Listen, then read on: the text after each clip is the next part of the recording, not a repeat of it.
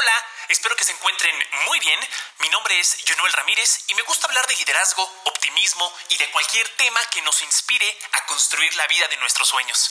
Los invito a compartir estos audios con sus amigos y familiares para que más personas se puedan beneficiar de ellos. Gracias por escuchar. ¿Qué tal? Bienvenidos y bienvenidas al episodio 25 de este podcast Estoy encantado de tener como invitado a Jaime Martínez, director de la EGADE Business School del Tecnológico de Monterrey, la Facultad de Negocios con el MBA o maestría en Administración y Dirección de Empresas número uno en América Latina, de acuerdo con el Global MBA Ranking de Latinoamérica, entre otras distinciones globales. También Jaime cuenta con una amplia experiencia en emprendimiento social con grandes logros en el campo de la educación, de los negocios, del gobierno y medios de comunicación. Jaime cursó la carrera de Ciencias Políticas en el ITAM y cuenta con un MBA en la Facultad de Negocios de Duke University, the Fuqua School of Business, además de otros estudios de posgrado en University of California, San Diego y en California, Berkeley, entre otros. Jaime, muchas gracias por estar aquí y espero que tanto tú como tus seres queridos se encuentren muy bien de salud. Gracias, Noel. Pues sí, afortunadamente todos bien. Gracias por la invitación y estar aquí con tu audiencia eh, para platicar pues una diversidad de temas, creo que tan variados como, como tu, tu visión de los negocios, de la comunicación, Noel. Entonces, de nuevo, encantado de estar aquí. Muchísimas gracias. Eh, me gustaría preguntarte si hay algún producto, servicio o actividad que hayas descubierto o retomado y que te haya o esté acompañando durante el periodo de confinamiento en el que nos encontramos y que consideres que vale la pena mencionar o recomendar. Por ejemplo, un libro, una suscripción digital, una actividad, un hobby, algún gadget, etcétera. Sí, mira, mi consumo de libros, en mi caso, yo que trabajo en educación, pero aunque no trabaje en educación, fíjate, yo, yo lo que voy a decir creo que aplica para cualquier persona que aspire a ejercer algún grado de liderazgo sin importar el campo, si es negocios, si es una organización social, eh, una organización cívica. Creo que estamos obligados a leer y aprender todo el tiempo. Y en ese sentido, eh, yo he eh, me he suscrito a un em, servicio de resúmenes de libros que se llama Blinkist, como Blink, como para pedir en inglés, es blinkist.com. Me he suscrito con ellos. Pago también ya una suscripción a otro portal muy interesante de, contenidos que se llama Medium, medium.com. Y hay muchos contenidos gratuitos, pero hay ciertos contenidos eh, de, de autores independientes ¿no? Que pueden opinar de diferentes temas. Algunos pues, son amateurs, otros son verdaderamente expertos en sus temas y pagas 5 dólares al mes para tener acceso a esos, a esos contenidos, que estos 5 dólares prácticamente enteros se destinan a los autores. Entonces también estás pues pagándole y contribuyendo directamente a, esos pues, pensadores, a esos eh, generadores y generadoras de, contenido. Entonces, estoy con el servicio de ellos y también hay un servicio eh, independiente de noticias que me gusta mucho que se llama Quartz, así como cuarzo, pero Quartz con, con Q y Z al final, quartz.com. Es una agencia de noticias independiente con notas, pero también con editoriales y, análisis como reportajes, muy tipo el Economist. Em, pero es una agencia joven, chiquita, independiente, eh, con mucha cobertura internacional de temas sociales, culturales, de negocios, de economía, de salud, ahorita en la pandemia, y que lo están haciendo fenomenalmente bien, ¿no? Y, yo creo que, al menos en estos dos últimos que acabo de mencionar, eh, Quartz y Medium, creo que también a mí en lo personal, además del contenido de calidad, me gusta la idea de que estoy apoyando a analistas, a periodistas, a creadores independientes de contenido a que ellos puedan también pues, eh, salir adelante con estas plataformas eh, independientes, ¿no? Muchísimas gracias por, por la recomendación. Eh, me voy a asegurar de compartir la información de, de estos servicios para que la gente pueda explorarlos, pueda enriquecer su desarrollo profesional y personal con, gran cantidad de contenido que se encuentra en, estas, en estas aplicaciones y en estos servicios. Muchísimas gracias. Eh, por lo que entiendo, Jaime, tomaste el liderazgo de la EGADE del TEC de Monterrey en mayo del 2019. Así es. ¿Cuál, dirías que ha sido tu mayor aprendizaje o lección hasta el momento en esta experiencia con el TEC de Monterrey? Mira, el TEC de Monterrey es eh, una de las universidades privadas más grandes de América Latina y en ese sentido es pues, una organización muy grande eh, y es sorprendentemente ágil. ¿no? Yo no estaría acostumbrado a ver una organización eh, con tantos colaboradores. Tenemos alrededor de 30 mil colaboradores y 90 mil alumnos en 32 campus, nada más en México, más pues toda la presencia de programas online que tenemos en, muchas partes del mundo, principalmente en el mundo hispanohablante. Eh, mi aprendizaje después de muchos años de ser un emprendedor y de operar pues con la agilidad que te permite el ser tú el, el, juez último y el líder pues, final, para bien o para mal, de tu, de tu organización, pequeña, grande o del tamaño que sea, es aprender a navegar en medio de tanta gente muy talentosa, eh, pero con tantas naturalmente pues, áreas que una organización así de grande y así de compleja pues va necesitando. Entonces, creo que, creo que muchos de tus escuchas eh, entenderán, Junuel, que cuando tú tienes una idea en una organización o quieres impulsar un cambio, probar algo nuevo, alguna modificación, alguna renovación de algo, lo que sea, pues no puedes hacerlo tú solo, tú sola. Tienes que hacerte de aliados, tienes que convencer gente, a veces convencer a tu jefe. Em, pero al final del día las organizaciones necesitan que haya o que surjan campeones o campeonas de estas ideas que, que, que un poco venzan la inercia burocrática y venzan la inercia organizacional y, y, jalen aliados y generen una especie de micromovimiento dentro de la organización para que pues se prueben las ideas y se adopten y, se logre vencer. Y, es difícil, cuesta, cuesta mucho trabajo, porque no eres tú solo como llanero solitario, sino que sí tienes que pues ganar a muchos adeptos, ¿no? Y a veces el crédito, digo, esto también es un cliché, lo sabemos todos, a veces el crédito ni te lo llevas tú, se lo acaba llevando alguien más, ¿no?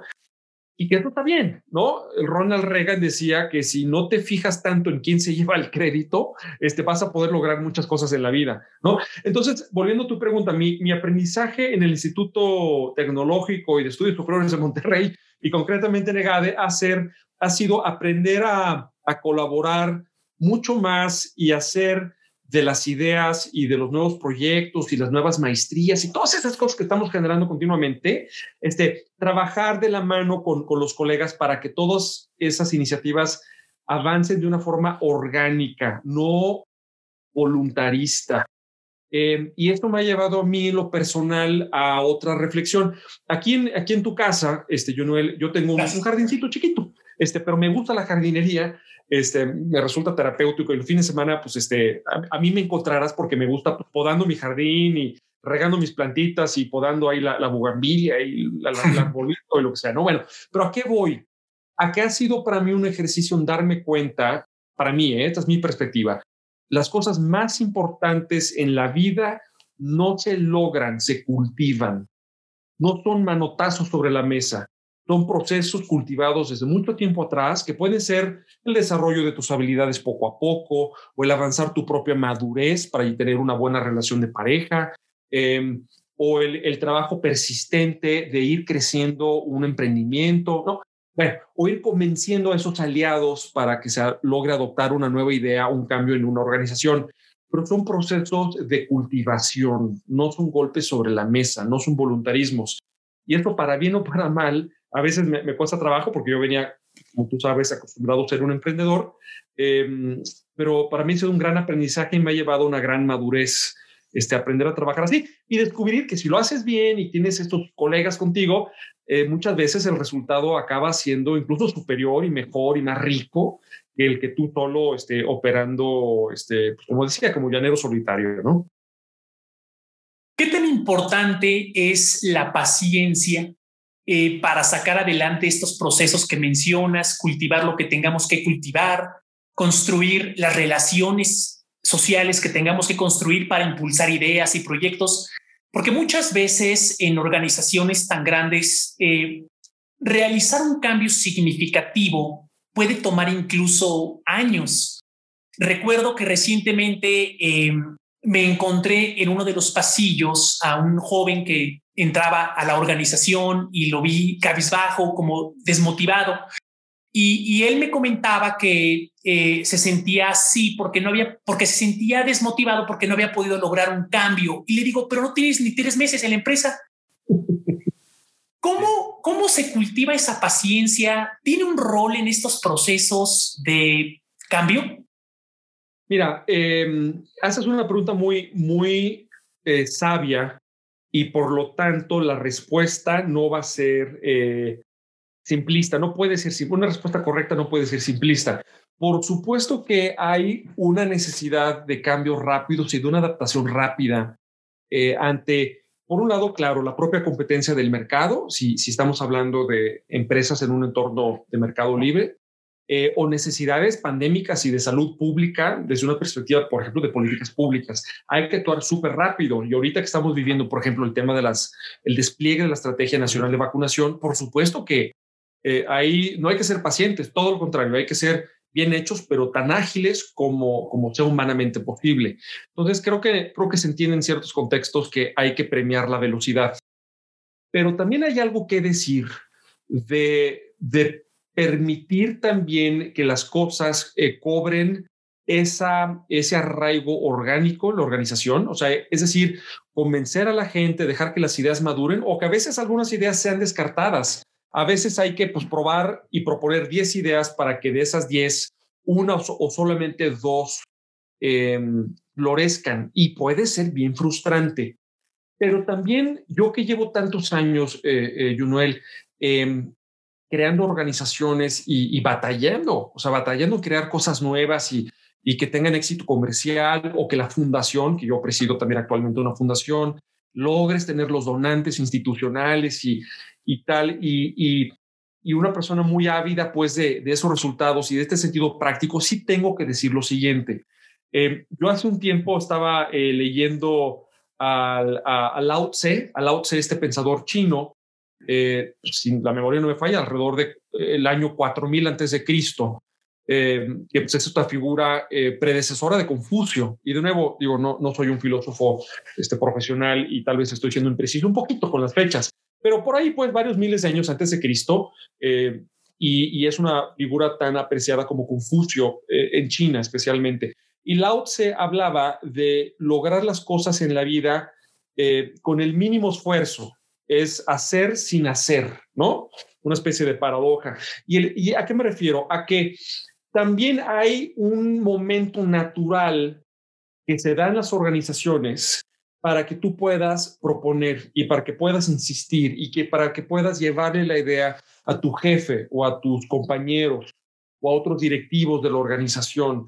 Em, cada organización tiene su propio ritmo y es como un baile. Y ese baile puede ser un baile muy frenético o puede ser un baile despacito como un vals.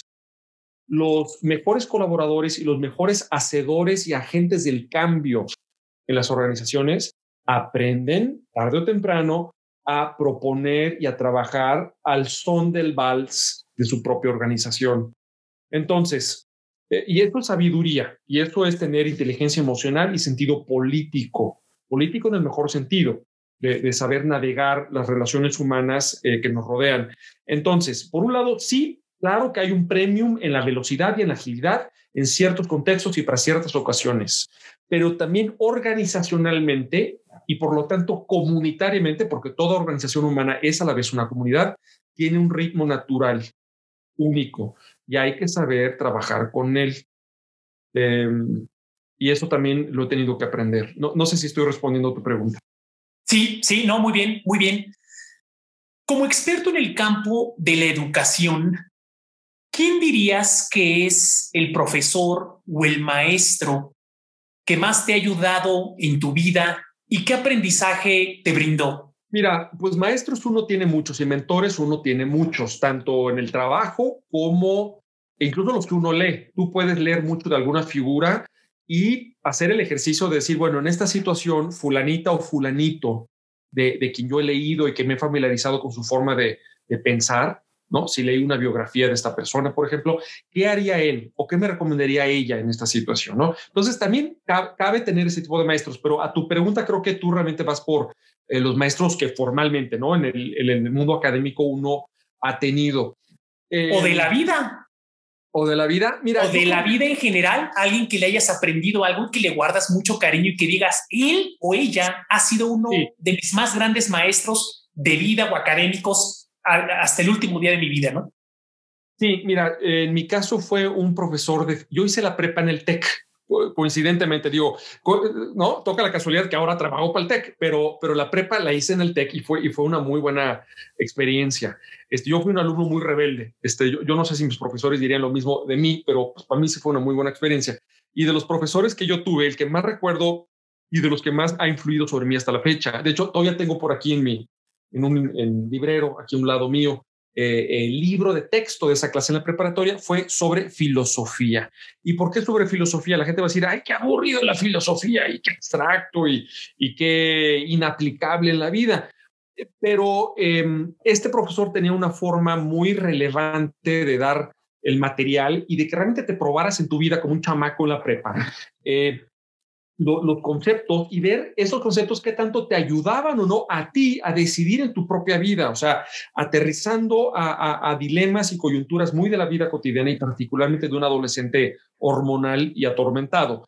Em, y uno de los capítulos de ese libro y de las clases eh, tenía que ver con la filosofía estoica, eh, la de los estoicos griegos, y que después eh, esa corriente fue tomada por los romanos y tienes, este, bueno, no voy a mencionar los nombres, pero pues sí lo voy a hacer. Mira, tienes Epicteto, que hasta la fecha puedes conseguir este, el, el gran libro de Epicteto, que se llama El Enquiridión o el Manual del Buen Vivir de Epicteto. Lo puedes conseguir este, en Internet, incluso en dominio público o, en alguna librería en línea. Vale toda la pena. Eh, tienes eh, posteriormente, ya del lado de los romanos, tienes, a, por supuesto, al emperador Marco Aurelio, el gran emperador Marco Aurelio, eh, con sus meditaciones, sus meditaciones, que era su diario personal, eventualmente siglos y siglos y siglos después fue presentado como un, como un tomo para el público, que eran pues, sus diarios para él, ¿no? Em, y a la fecha puedes conseguirlo, se llama Las Meditaciones de Marco Aurelio. Y tienes, por ejemplo, mucha de la obra de Séneca, ¿no? Por ejemplo, las cartas, las famosas cartas de Séneca, que bueno, son aplicaciones de la filosofía estoica que este profesor nos elaboró y que tiene que ver principalmente cómo eh, uno solamente desde esa perspectiva es dueño de la actitud y sus pensamientos y la actitud con la que tú enfrentas la vida. Uno en ocasiones no ni, siquiera controla su cuerpo. Y eso te lo puede decir cualquier persona pues, actualmente afectada por esta terrible eh, eh, enfermedad y pandemia o alguna otra condición física que limita este, o, o deteriora el funcionamiento de tu cuerpo. ¿Qué te queda en la vida? Te queda lo que hay aquí adentro, ¿no? En, la cabeza y en tu corazón.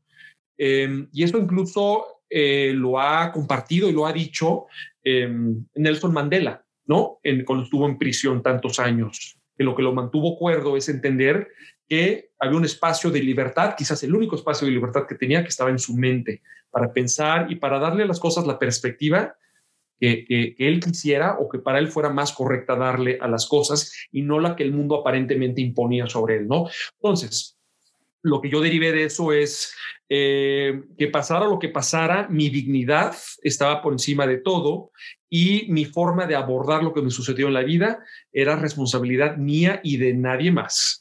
Entonces, eh, esto a mí me ha inspirado mucho hasta la fecha y ha contribuido, creo yo, a, a, una, a un manejo un poquito más eh, emocionalmente inteligente, ¿no? De, las cosas pues, que a mí como cualquier persona pues, me, han sucedido, ¿no? De venir de este contexto histórico con todas las referencias que mencionas, viajemos un poco al futuro. Eh, desde tu perspectiva, ¿cuál es el futuro de la educación en el mundo? Mira, eh, la educación eh, va, a sufrir, ya está sufriendo muchos cambios. Evidentemente lo online es uno de ellos. Ahora, lo online no es necesariamente la panacea. Hay que reconocer que hay momentos de la educación, etapas de la formación del ser humano y, momentos y aspectos de la educación donde lo presencial, en mi opinión particular, eh, sigue ofreciendo algo que no puede o difícilmente puede reemplazar una pantalla. yo al, momento de que estamos compartiendo estas palabras, yo no le estás grabando este episodio, yo tengo un chiquito de nueve años que está teniendo como la gran mayoría de los niños por sus clases este, eh, vía eh, teleeducación y extraña profundamente a sus compañeritos y a lo que se aprende y a lo que se socializa y a esta formación de carácter que da esa interacción grupal bajo un mismo techo en un solo espacio.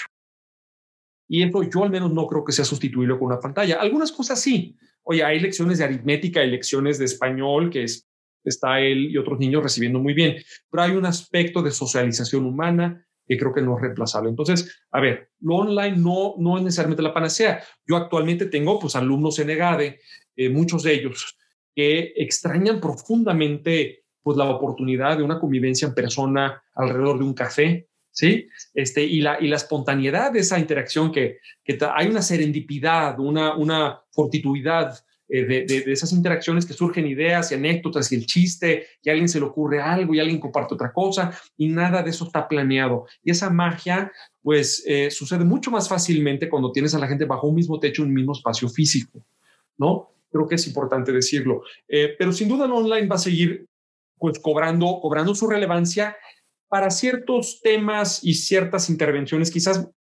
puntuales, muy puntuales, ¿no? Este, pero ¿qué más, ¿qué más vamos a estar viendo en la educación? La educación yo creo que va a volverse cada vez más, em, más integrada eh, verticalmente. ¿A qué me refiero? A que cuando un estudiante vaya a una institución a aprender, la institución no solamente le imparta una educación y después lo, lo gradúe a él o a ella y ya se lama las manos y ahí te ves, ¿no? Feliz feliz resto de tu vida profesional, sino que la institución le ofrezca un acompañamiento toda la vida, eh, un acompañamiento que puede incluir ayuda en la administración de la carrera, ¿no? Así como hay muchos profesionistas que tienen a un manager, a un manager que les ayuda a promoverse, a encontrar oportunidades profesionales, a encontrar este, aliados, a encontrar clientes, un manager es muy útil para muchas distintas profesiones. Yo creo que las instituciones educativas del futuro van a darte un acompañamiento para toda la vida, o al menos te lo van a ofrecer bajo la forma de un manager, bajo la forma de un espacio de reflexión, donde según los retos que tú te vayas, a los que te vayas enfrentando, Junuel, en tu propia trayectoria especial y única, única, como la de cualquier persona, pues la institución te diga, mira, Junuel, aquí pues lo que te conviene es aprender de este tema y eso lo puedes tomar grupalmente y de una forma asincrónica, es decir, pregrabada, ¿no? Con este cursito ya pregrabado. Listo. Pero oye, Junuel, este otro tema, lo que te conviene es un espacio, un programa grupal, pero de discusión en vivo, online o no, pero en vivo, donde te oxigenes y compares y te identifiques con otros este, compañeros tuyos, tal vez en otras industrias que se estén enfrentando situaciones análogas, para que veas que, oye, que tus problemas no, no, no son especiales ni únicos, también hay gente que los está viviendo y aprendas de ellos. O a veces esa misma institución que te acompañe, Yunuel, te diga, sabes que este tema no es de conocimiento y no es de habilidades, es un tema emocional, es una limitante emocional, como los que todo tarde o temprano vamos enfrentando a lo largo de la vida y enfrentarlas y, resolverlas es lo que nos da la madurez. Bueno, pues ese, esa limitante quizás es emocional y el espacio para trabajar esa limitante es otro, quizás un espacio de índole posiblemente más eh, terapéutico, ¿sí? Eh, porque si hay que decirlo, eh, los conforme creces en responsabilidades y en sofisticación de los retos, tu limitante tiende a ser, en mi opinión, menos y menos de índole técnica y más y más de índole emocional. Em, entonces, bueno, ¿qué, vamos a hacer? ¿Qué vamos a hacer frente a eso? Entonces, un, paradigma educativo que yo creo que va a estar emergiendo es uno que asume ese acompañamiento y una naturaleza muy, muy cambiante de, de, ese, de ese acompañamiento este, a lo largo de los retos de tu carrera, conforme tú les vayas dando forma, Junuel. Y puede ser que ahorita estés haciendo una cosa, seguramente con mucho éxito, como, como ha sido y a mí me consta, porque tenemos muchos años de conocernos eh, eh, tu trayectoria, pero tal vez en unos años más decides hacer algo diferente o reinventarte y, decides dedicarte ya al teletrabajo y volverte un nómada digital y volverte un consultor en algo.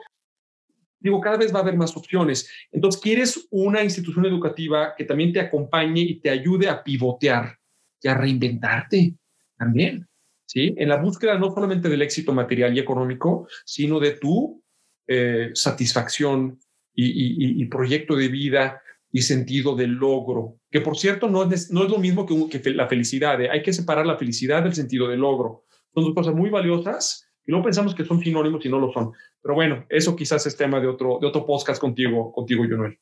¿Cuál sería la diferencia entre un concepto y el otro? Mira, te pongo un ejemplo. Para aquellos de nosotros que somos papás, tener hijos nos da un enorme sentido de logro. Pero si tú estadísticamente le preguntas a los papás, particularmente cuando los niños son jóvenes y son, son muy latosos, la verdad, uno los adora, pero son muy latosos, no necesariamente contribuyen, y esto lo digo en broma, pero es cierto y la estadística lo respalda, no necesariamente elevan tu nivel de felicidad.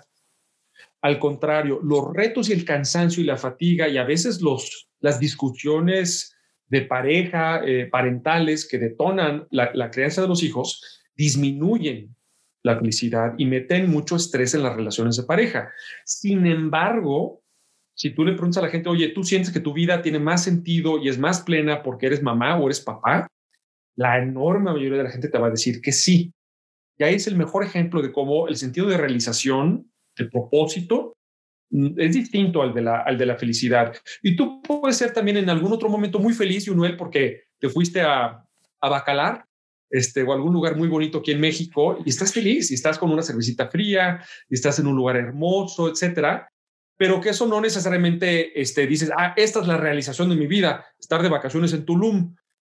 ¿No? Este, digo, es, diferente, es diferente y necesitamos las dos cosas. la felicidad es más eh, una cuestión de corto plazo y la realización es, tiene que ver más con el largo y una especie de conexión entre quienes hemos sido en el pasado, lo que hemos vivido en el pasado, quiénes somos ahorita y cómo nos vemos a futuro. Eso lo vemos mucho, por ejemplo, en gente eh, que trabaja en voluntariado o en asistir a los demás eh, como, como eh, madre de familia, como padre de familia, como la gente que cuida a, a los miembros ya ancianos de la familia de uno, este, o gente en la industria del cuidado, enfermeras y enfermeros, maestras, maestros, este, que sus vidas pueden ser muy desafiantes y muy retadoras, este, porque están haciendo cosas difíciles y muy sacrificadas, y, pero tienen un profundísimo sentido de propósito sus vidas, aunque no, aunque no estén rebosantes de felicidad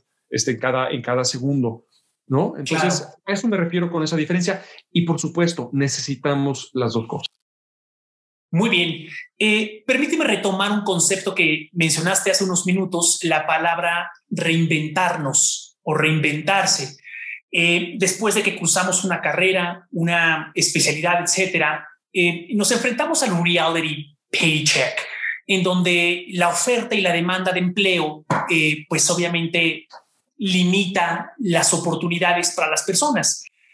Razón por la cual muchas eh, personas eh, empiezan a, ver en el emprendimiento de fundar sus propias empresas, pues obviamente construir una carrera, lograr un propósito, ese tipo de cosas. entonces, permíteme eh, enfocarnos ahora en, la parte del emprendimiento. ¿Cuál es tu definición de, emprendimiento? Mira, el es, y mi, definición no es mía, de hecho viene del, del siglo 19 en Francia, de los economistas de la época, el entrepreneur lo que hace es mover recursos de un espacio eh, de la sociedad, de un, ciertos actores o cierto lugar de la sociedad, a otro lugar, mueve esos recursos a otro lugar donde esos recursos dan un resultado más eficiente. Es decir, el emprendedor optimiza procesos en la sociedad. ¿No? Atendiendo nuevas necesidades, generando eficiencias o descubriendo nuevas posibilidades o en necesidades o en satisfacciones, ¿no? Eh, eso es lo que hace el emprendedor. Entonces, el emprendedor hace que las cosas sucedan.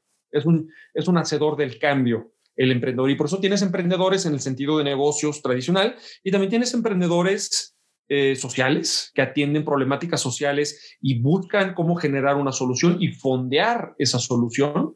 Y tienes emprendedores, por ejemplo, eh, culturales, ¿sí? Que les gusta el tema artístico, les gusta el tema de la expresión cultural y buscan también cómo generar recursos, cómo llegar a audiencias, plataformas físicas o digitales, galerías, teatros, este, em, Enigma Rooms, ¿no? Como una nueva expresión, por ejemplo, de la experiencia teatral, ¿sí?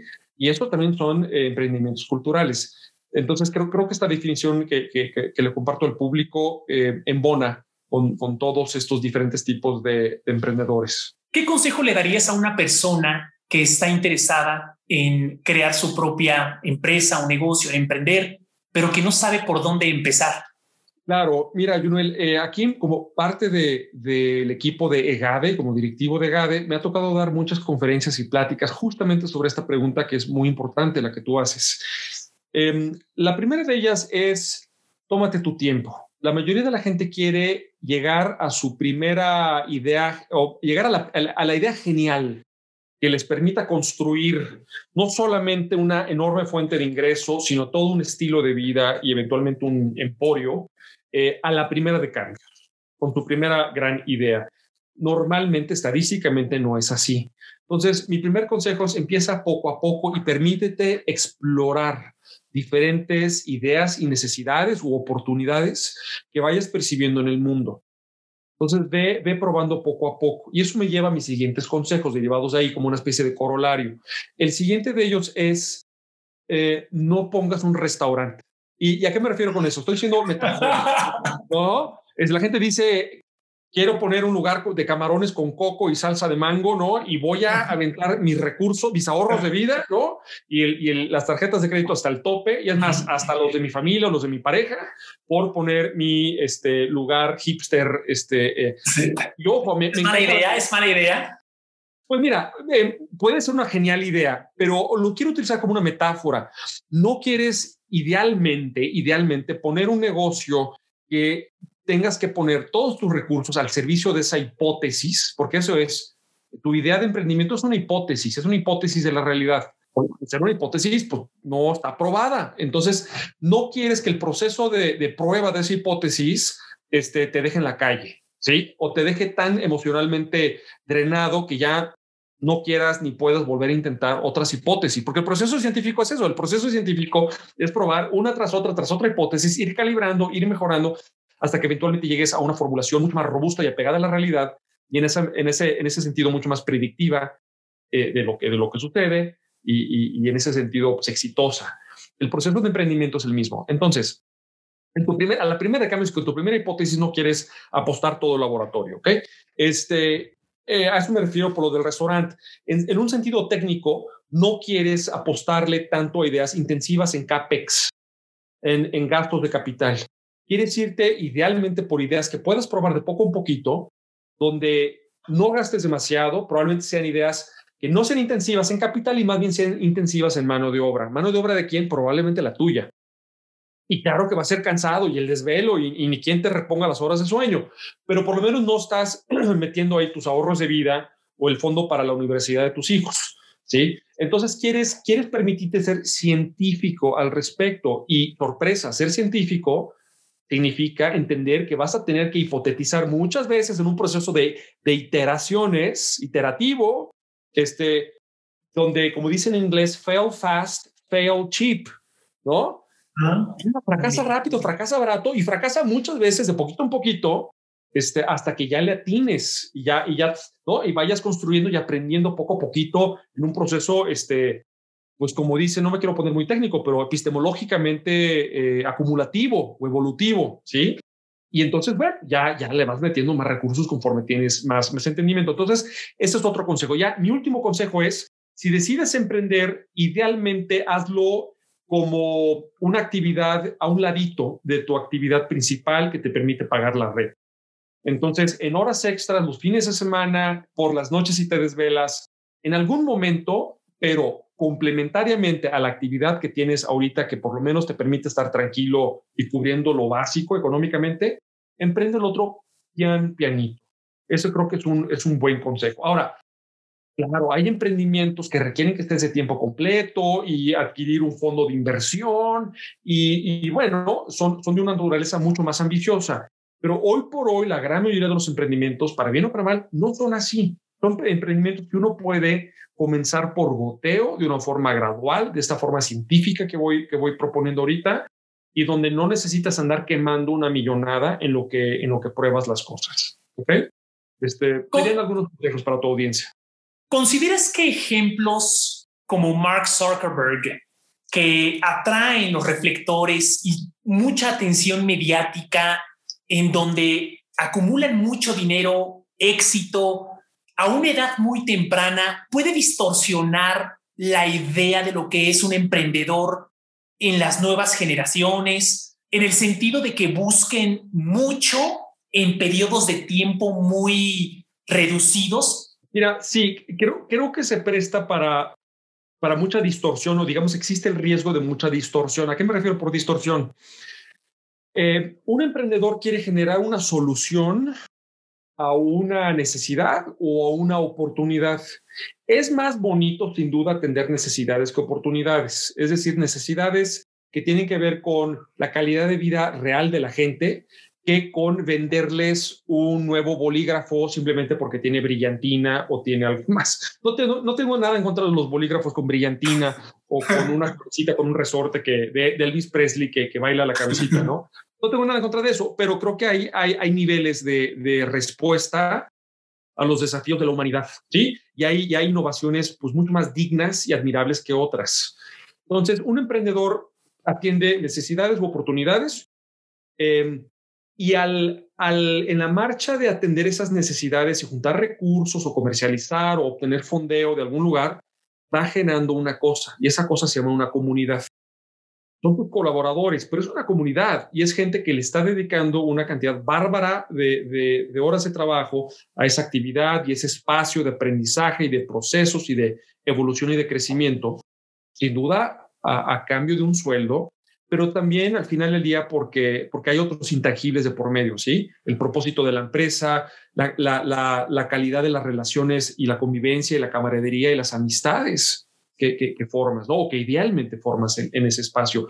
Y el emprendedor debe de ser, en, desde mi lectura como directivo de una escuela de negocios, un guardián de esa comunidad. Entonces, es interesante porque aquí ya estamos hablando de algo que trasciende y va mucho más allá de lo meramente económico. Hoy, lo económico es indispensable para la sobrevivencia de esa comunidad, sí, pero no es lo único. Hay, tiene otras dimensiones y yo estoy ofreciendo esa otra dimensión de interpretación que es la generación de esta, de esta comunidad que, busca, de gente que busca sentirse satisfecha, plena, realizada, aprovechada en sus talentos, retada a crecer, eh, con role models. Tú me platicabas hace rato, me preguntabas de maestros. Bueno, donde tengas maestros y gente que tú admiras y de quien aprendes y gente a la que tú puedas también ayudar a crecer. Y, todas esas cosas que nos dan una vida eh, con estos dos elementos que mencionábamos, eh, con sentido de propósito y también con momentos, momentitos de felicidad, ¿sí? Em, y entonces, em, a veces eso, y esto me lleva al tema de la distorsión que yo decía, eh, cuando se vuelven organizaciones tan grandes, simplemente porque tal vez son muy exitosas, ¿no? Pero se vuelven tan grandes, custodiar a esa comunidad se vuelve mucho más difícil, ¿sí? Y es cuando pues, entramos en temas de burocracia y donde la gente ya no se conoce, ¿sí? Em, entonces ya, ya enfrentamos una cierta dificultad. Y la segunda dificultad es que cuando una organización es tan exitosa, a tal tamaño o con tal velocidad, tan rápido, por naturaleza humana acabamos defendiendo lo que ya tenemos en vez de ser críticos e imparciales y poder eh, evaluar o reevaluar continuamente si lo que estamos haciendo o el servicio o la plataforma, lo que sea que ofrece tu, organización, eh, realmente eh, es lo que mejor atiende el propósito que te propusiste al principio, esa necesidad o esa oportunidad. Es decir, nos apegamos mucho al status quo y a preservar lo que ya, lo que, a lo que ya tenemos, precisamente porque hemos sido tan exitosos, este, eh, que realmente seguir siendo críticos y decir, bueno, oye, pues lo estamos haciendo bien, habría que replantear, o ya de plano, ya, ya estamos en un, en un tren este, de, venta de anuncios y de venta de información eh, privada de la gente, que la realidad es que ya estamos posiblemente haciendo más daño que bien. Y lo digo como hipótesis, ¿eh? no estoy haciendo aquí ninguna afirmación, pero al menos hacernos esas preguntas ya no te las haces, ya estás demasiado enganchado en ese monstruo, en ese Frankenstein que ya tienes, este, eh, eh, porque ya es tan grande y creció tan rápido. Entonces, a eso me refiero por los riesgos de la distorsión, ¿sí? Em, Y mi visión, mi, la de Jaime Martínez, es la de estas empresas pues, con un sentido competitivo, tecnológico, de transformación, pero mucho más, creo yo, humanista, en el entendido que son comunidades para atender óptimamente oportunidades o necesidades, idealmente. ¿Hay algún emprendedor o emprendedora que admires desde cómo opera, su creatividad, personalidad, inteligencia emocional, que digas, es mi number one? Mira, eh, eh, no podría hablarte de uno, te puedo hablar de muchos, de muchas diferentes maneras y en muchos diferentes espacios. Tenemos desde un Jorge Torres, que es egresado de GADE, él es el presidente en México de, FedEx y tiene además roles cívicos muy importantes. Actualmente fue elegido como el presidente de la ah, Cámara Americana de Comercio, la American Chamber of Commerce o la AmCham, aquí en México y, creo yo que Jorge ha hecho un muy buen trabajo al mando de FedEx en México, particularmente ahorita en la pandemia, con los retos y también las oportunidades que se han presentado, pero sin perder un sentido muy eh, humano, una accesibilidad maravillosa, un sentido de ser un mentor para los demás y estos roles cívicos donde él da de su tiempo para hacer lo que él considera es correcto para, para la comunidad. Él es un buen ejemplo, pero también tenemos en otros ámbitos otros. Tenemos por ejemplo, unos egresados de, la carrera de varias carreras de negocios del TEC de Monterrey que eh, crearon una plataforma que ya está funcionando y te invito, invito a la audiencia a que, lo, a que la, la, visite. Se llama Rutopía, con R, rutopía.com. Y Rutopía es una especie de, plataforma con opciones de, viaje y de turismo, pero que son opciones de ecoturismo o de turismo. Eh, eh, eh, alojado por comunidades indígenas y rurales del país y donde esas actividades y esas estancias y esos viajes contribuyen a, la eh, preservación de la riqueza natural o al ingreso de estas comunidades, ¿no? Este, entonces es, un, es un turismo muy responsable. y ellos, los chicos que fundaron Rotopía, es incluso ganaron un premio de la Fundación Clinton eh, que les donó un millón de dólares para, para capital para su organización. Entonces, me, parece sensacional. Otro ejemplo es también egresados del TEC.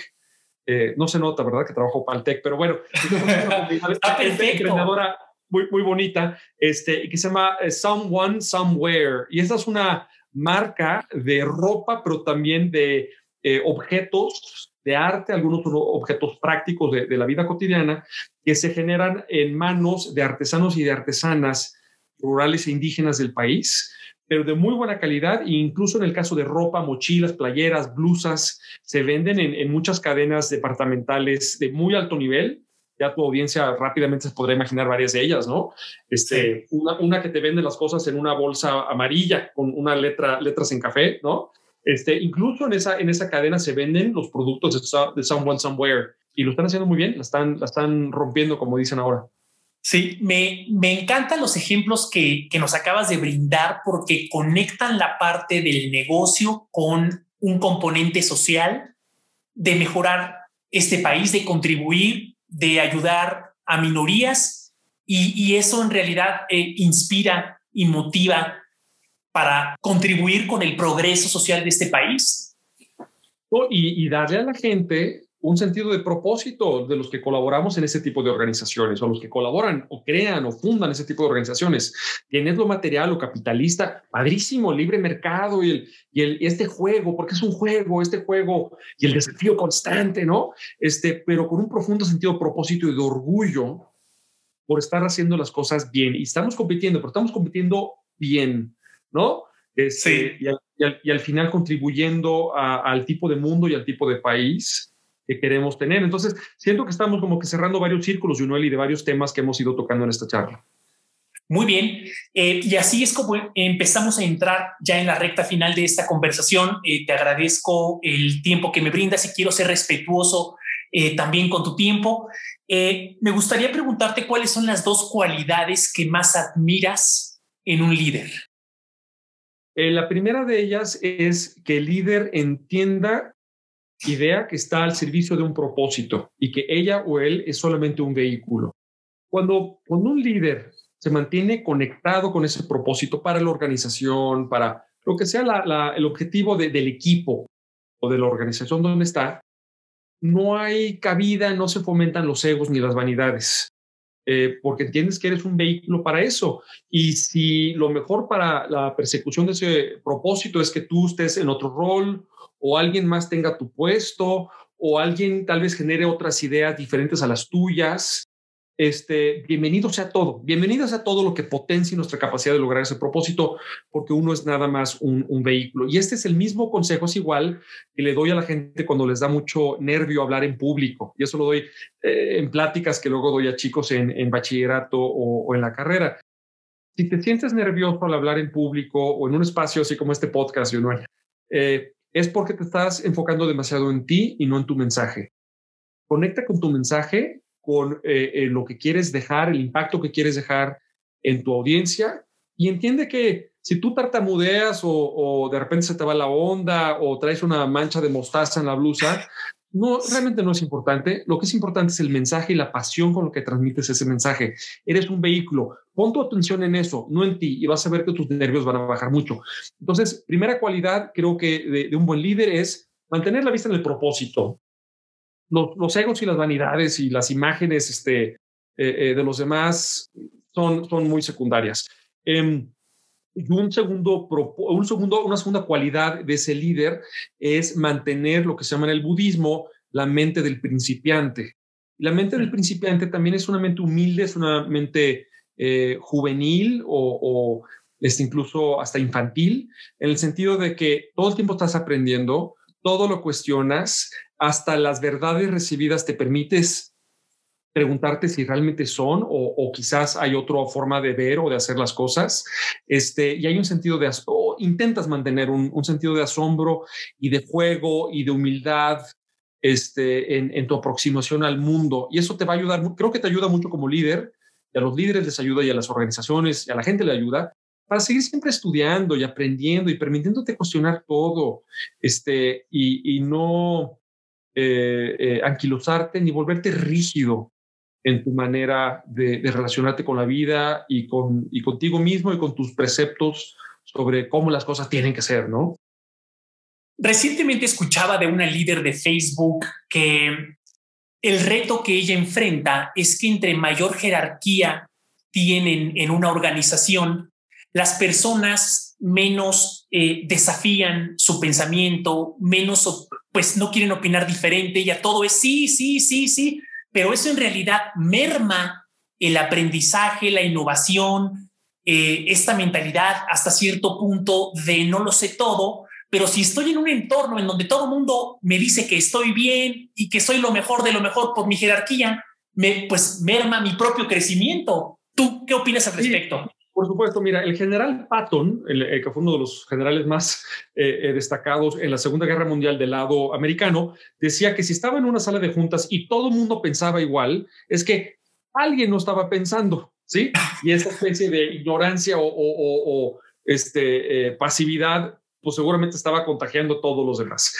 Entonces, lo que nosotros fomentamos mucho desde GADE y en nuestras asesorías ah, y capacitaciones a empresas de muchos tipos es que la muestra de que todo es cuestionable, claro, con una actitud constructiva y respetuosa, la muestra de que todo es cuestionable la pone el líder o la líder, eh, pidiéndole su opinión a los demás, reconociendo cuando ella se equivocó o hay una buena idea de alguien más que complementa o nutre o ofrece algo valioso, especialmente si esa idea viene de alguien jerárquicamente dispar no, no incluso un nivel, sino hasta dos o tres niveles más abajo, se le da su lugar eh, y se pone la muestra de, que lo que se está privilegiando son las buenas ideas y no las jerarquías. Ese approach mucho más humano y, con líderes que reconocen también su fragilidad y que no son poseedores de la verdad universal, porque nadie es poseedor de la verdad universal. Eh, y es raro que esperemos que nuestros líderes operen como si lo fuera, cuando en el fondo sabemos que eso no es humanamente posible. Em, entonces, eh, incluso se han escrito libros que hablan sobre cómo los líderes con más carisma, los líderes más creíbles que la gente sigue, claro, son, son los líderes que, que, aciertan y que tienen buenas ideas y que demuestran solidez, pero también son los líderes que complementan eso con reconocer su vulnerabilidad y relacionarse con, con, con sus demás colaboradores como seres humanos, ¿sí? Este, y que, y que despiertan eh, cariño, ¿no? No solamente miedo, sino un, cariño y respetas a la persona, ¿no? O sea, a ver, no renuncias a tus funciones de solidez y de liderazgo y de, y dar certezas, pero también te permites ser humano y, tal. Entonces, bueno, ese es el ejemplo que los líderes tienen que estar poniendo, que tienen que estar fomentando. Hay una figura en el, un término en latín que es primus inter pares. Es decir, estamos entre pares. Y entre los pares, bueno, tengo yo alguna función o algún, encargo que me, hace, que, me, que me vuelve el primero de entre mis pares, pero no, no es una definición esencialista, es un encargo o es una función que tengo ahorita que el día de mañana podrá cambiar o ya no, yo ya no tenerla. Y en todo caso la ejerzo entre mis pares, a quienes yo también soy accountable, soy responsable y respondo a ellos y me pueden cuestionar. Y el día de mañana tal vez otro sea el primus inter pares dando ese extra de liderazgo y yo estoy ahí apoyando, pero también cuestionando. Este, entonces, ese es el tipo de ejemplo y el tipo de mentalidad que necesitamos en nuestros líderes para que no tengamos estas culturas serviles de gente diciendo que sí, que sí, que sí, sí a todo lo que decimos, porque piensan que eso los va a adelantar o aventajar en la empresa, eh, o que en todo caso los va, los va a proteger. Jaime, ¿cuál quisieras que fuera tu legado en esta vida? ¿Cómo te gustaría que te recordaran? Mira, yo, eh, yo lo que le inculco mucho a, mi hijo pequeño es que se atreva a emprender. Él puede elegir ser colaborador de una empresa, pero eso no quita que él emprenda por su lado y puede ser un emprendimiento, lo decía yo, empresarial o cultural de algún tipo, en alguna pasión suya. Em, entonces, mi legado, mi legado sería que todos nos permitamos emprender de alguna manera y ese emprendimiento puede ser dar clases eh, a la par de nuestra labor profesional o en alguna época de la vida volvernos coaches de algo. Tú sabes, Jonuel, que yo he sido, yo he sido coach en otras etapas de la vida. Eh, o ser eh, tal vez miembros de algún consejo de, de, administración de alguna fundación o alguna asociación civil. Entonces, el legado es que todos podemos ser emprendedores de una manera o de otra, número uno. Número dos, el legado de lo divertido y lo enriquecedor que es el aprendizaje.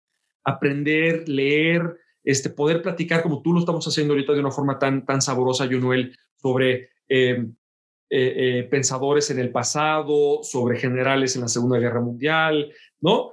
Em, y eso nos enriquece y nos abre, nos abre al mundo y nos abre a, a, posibilidades también para nuestras propias vidas. Entonces, también, también lo que es el aprendizaje, este, y que todos debemos, es más, con esto comenzamos, todos debemos de leer y de estarnos informando y educando, educando este, continuamente.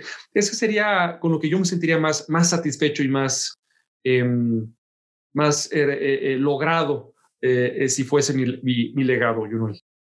Muy poderoso, muy poderoso. Para ti, ¿qué es el éxito? ¿Cómo lo defines? El, el éxito es, mira, el éxito es personal. Yo em, sospecho de cualquier persona que ofrezca una definición estándar y universal de la felicidad.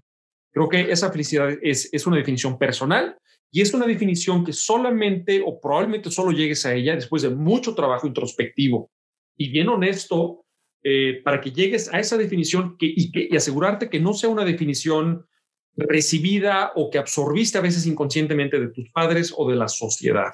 Y es bien difícil y toma muchos años, al menos en mi experiencia, asegurarte de que esa definición realmente es tuya y no es em, una impostura. En mi caso, en lo personal, mi sentido del éxito es poder estar creando proyectos creativos, poder estar emprendiendo proyectos diferentes, audaces, retadores en el mundo de la educación y el aprendizaje que tanto me gusta y eh, que yo haciendo esas cosas y en esos proyectos pueda ejercer mi libertad, mi libertad creativa, mi libertad para elegir con mis colaboradores por dónde probar ideas nuevas, desafiantes, eh, distintas, arriesgadas, experimentales y sentirme muy pleno, muy vivo em, en ese ejercicio creativo. En mi caso, al, servicio de las ideas, de los libros, del aprendizaje, eh, eh, de la cultura y del viaje de volvernos cada día de nuestras vidas hasta el final personas más educadas. Última pregunta, em, ¿hay algo que podamos hacer por ti? ¿Hay algo en lo que te podamos apoyar? ¿Algún proyecto que tengas que podamos hacer algo por él?